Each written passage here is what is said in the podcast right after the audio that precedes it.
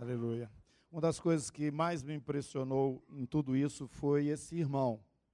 Um irmão simples, um homem tão comum, mas no coração dele arde essa paixão para levar as pessoas a Jesus. Ele é um evangelista nato, o irmão Antônio. E a gente entrava ali naqueles lugares assim mais inóspitos, assim bem pobreza, muito lugar muito pobre. E esse irmão chamava lá um, chamava dois, conta aqui o que está acontecendo na sua vida. Como eu disse aqui, eu acho que domingo passado já falei, escutei ali milagres de Deus. Milagres. Deus está fazendo milagres ali dentro. Está vivando a nossa fé novamente, nos, nos alertando que esse é o caminho. Nós temos que fazer o nome dele ser conhecido nos quatro cantos da terra e ele vai confirmando com sinais as, a mensagem que ele nos concedeu. Lucas capítulo 24. Nós passamos aqui o primeiro semestre mostrando essa mensagem conclusiva, final, né, é, que completa, que João nos traz que falamos é a mensagem do Espírito de Deus para a sua igreja nesses dias que nós vivemos, os dias que precedem o retorno de Jesus. E nós temos entendido que nós somos uma família, que precisamos observar o mandamento que Jesus nos deu, e que através desse mandamento vivenciado, nós estaremos dentro de uma comunhão e de um relacionamento com Deus, onde todas as coisas naturais próprias do nosso próprio Deus serão também comuns a nós mesmos.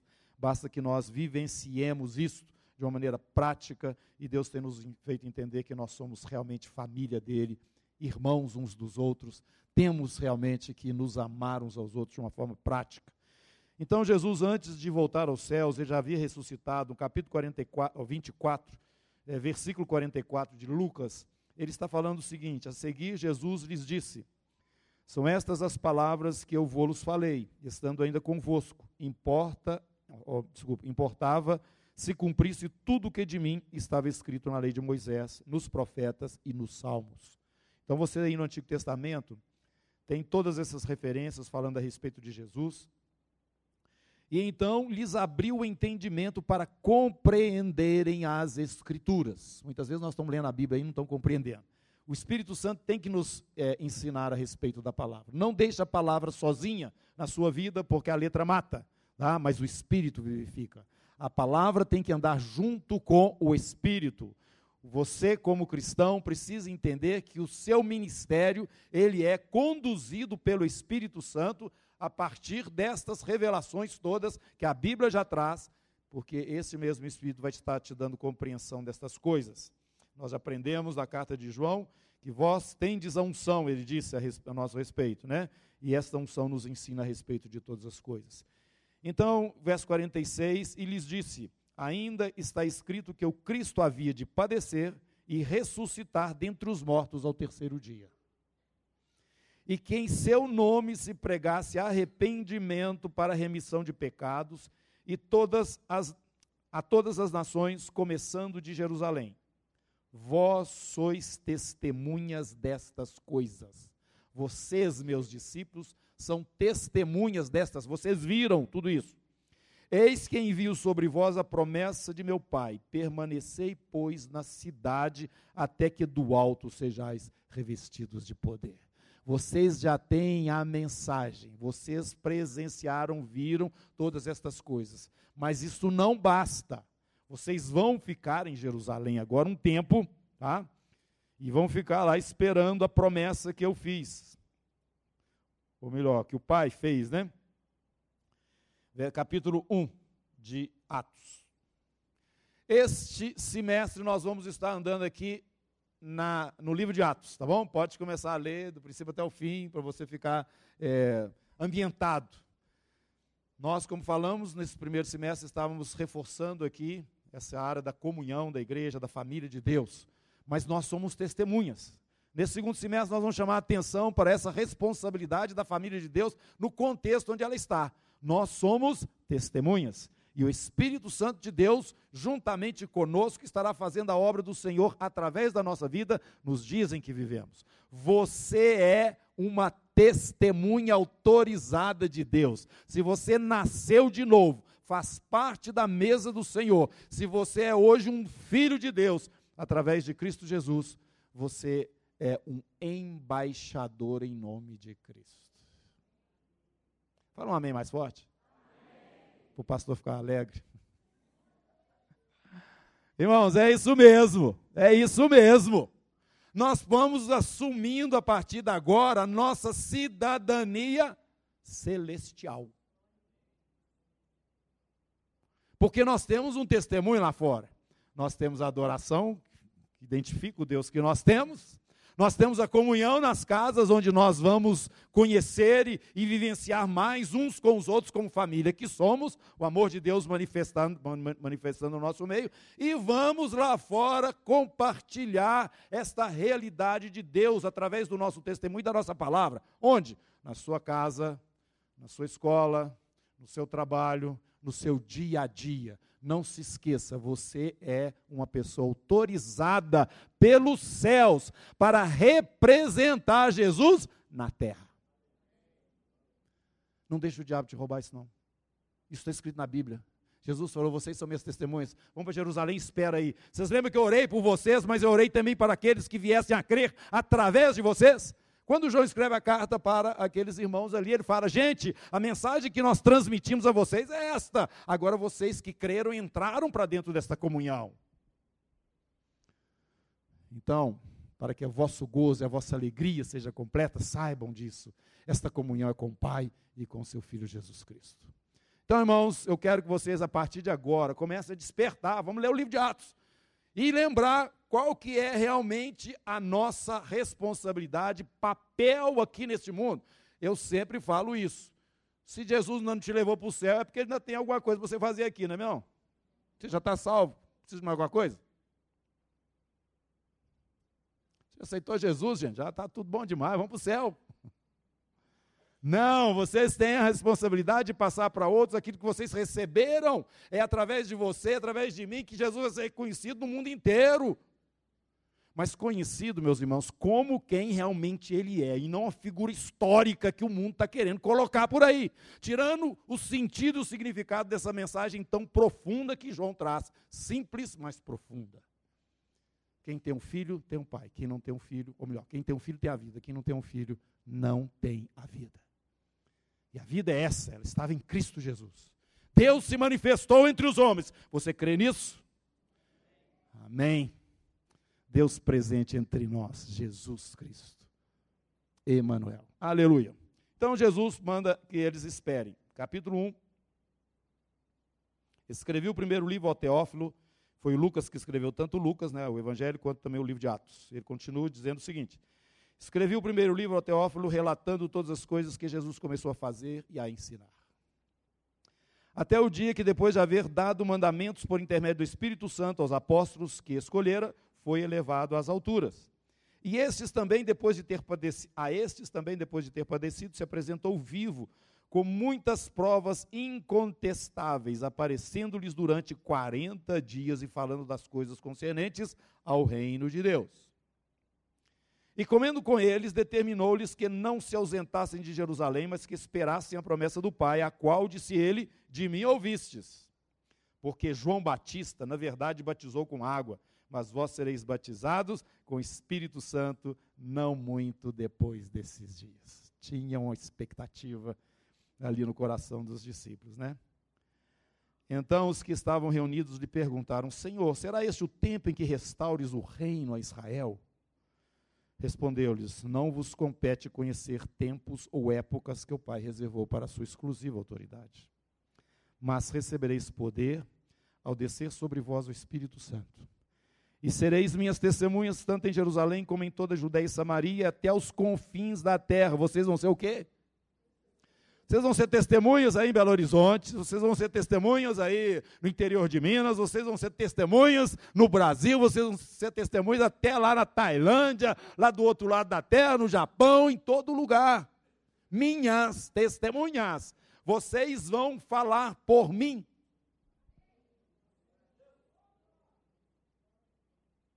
Mas espere em Jerusalém. Tem alguma coisa que vai acontecer. Eu vou enviar o Espírito Santo. Então, irmãos, o Espírito Santo não é influência, não. É uma pessoa que partilha dessa mesma responsabilidade que você tem de fazer Jesus conhecido. Você sabia disso? Primeiro, é, João, Evangelho de João, capítulo 13. Ou melhor, 15.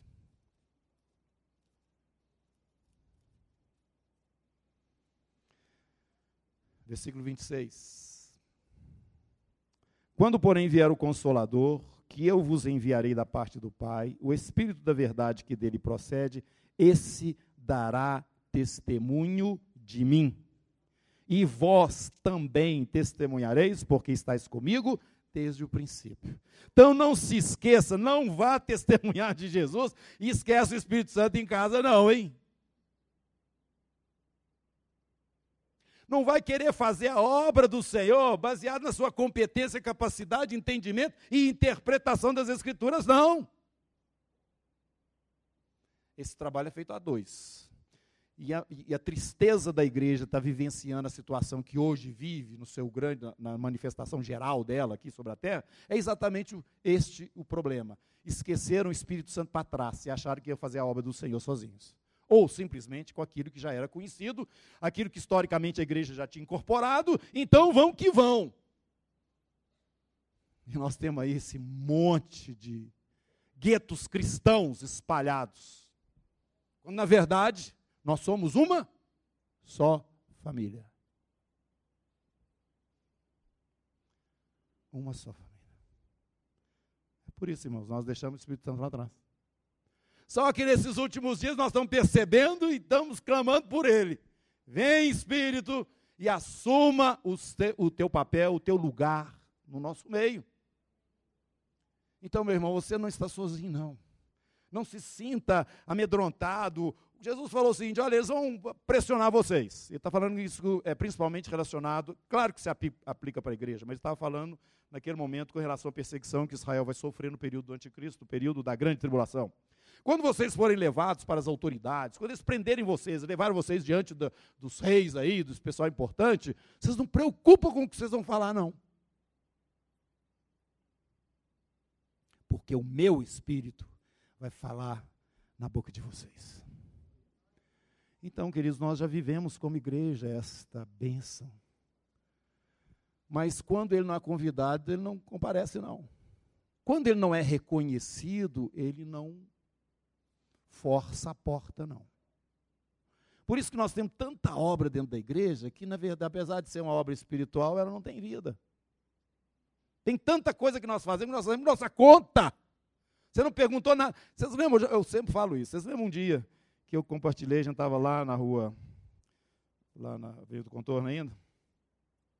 Me veio claramente o seguinte, num domingo de manhã, a gente estava ali louvando o Senhor, eu fiquei imaginando Jesus, igual aquele pessoal que fica andando ali, né? Vai na praça, corre ali na avenida.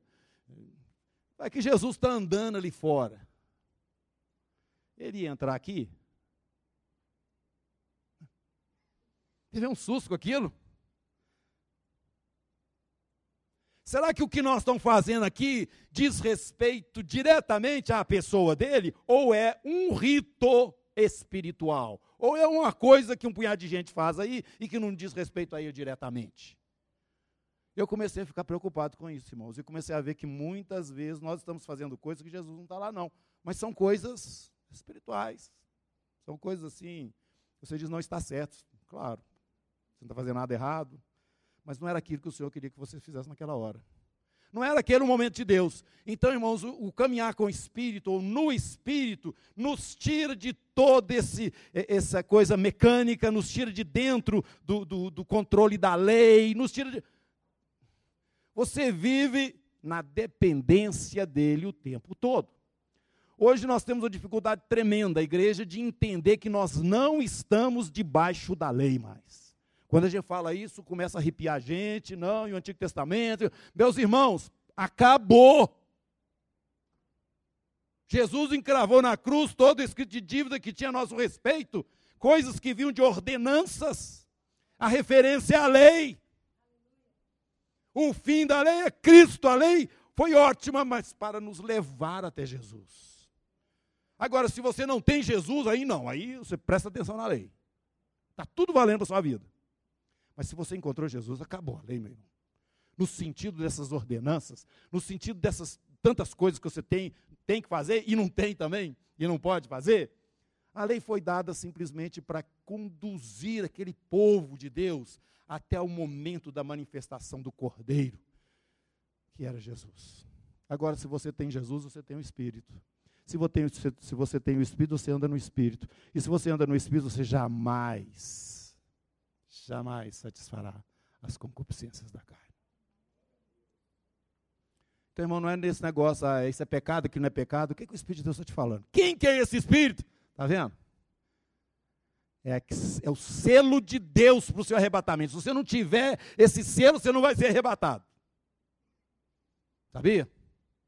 O que garante que alguém é um filho de Deus para o Senhor é o selo dele nesta vida. E o selo é o Espírito Santo. Então começa a buscar mais esta pessoa que está aqui presente e que está aqui nos dando autoridade para sermos testemunhas de Jesus em todos os lugares, a começar do lugar onde nós estamos. Vamos começar a, a, entender, irmãos, que essa responsabilidade é nossa. Nós, ainda como igreja, estamos na terra para refletir a luz do Senhor para as nações. Para que o mundo creia, quando eles nos virem integrados dentro dessa cidadania que o Senhor nos deu, integrados como família que somos, todos nascidos de novo, através do poder de Deus e como família, espelhando essa tão grande salvação que é a proclamação para o mundo inteiro, aí então a Bíblia nos fala: o mundo vai crer.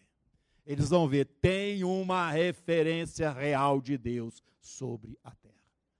As trevas estão vindo sobre as nações, mas sobre nós, cada vez mais brilha a luz do Senhor. Quantos estão percebendo esse mover de Deus no nosso meio? Levanta a mão. Então, meu irmão, alinhe a sua vida na dependência desse Espírito. Você é amado pelo Senhor. Não fique acreditando naquilo que o diabo fala a seu, a seu respeito aí, no sentido de que Deus está chateado com você, está com raiva de você, que tem um problema, que você não é perfeito, ele é, e que não tem jeito de você caminhar com ele.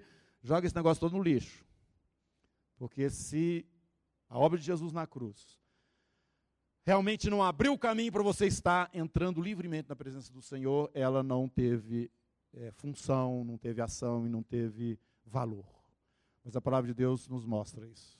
Agora você pode entrar com confiança na presença do Senhor, porque o sangue já foi derramado. Prova é que nós tomamos aqui do cálice, comemos do pão, estamos integrados na pessoa de Jesus e Ele é a nossa redenção.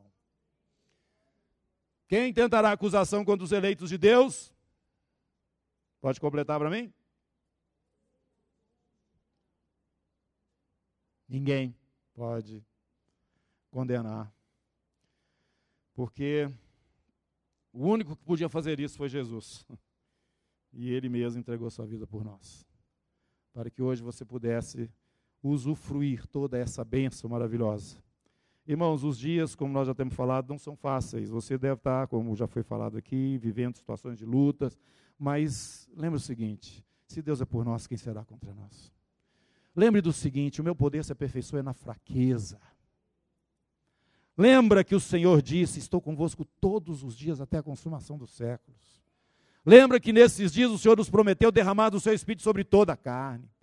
Lembra que o Senhor vai estar capacitando pelo seu poder a sua vida para suplantar as dificuldades que são levantadas contra você, porque você é um filho dele.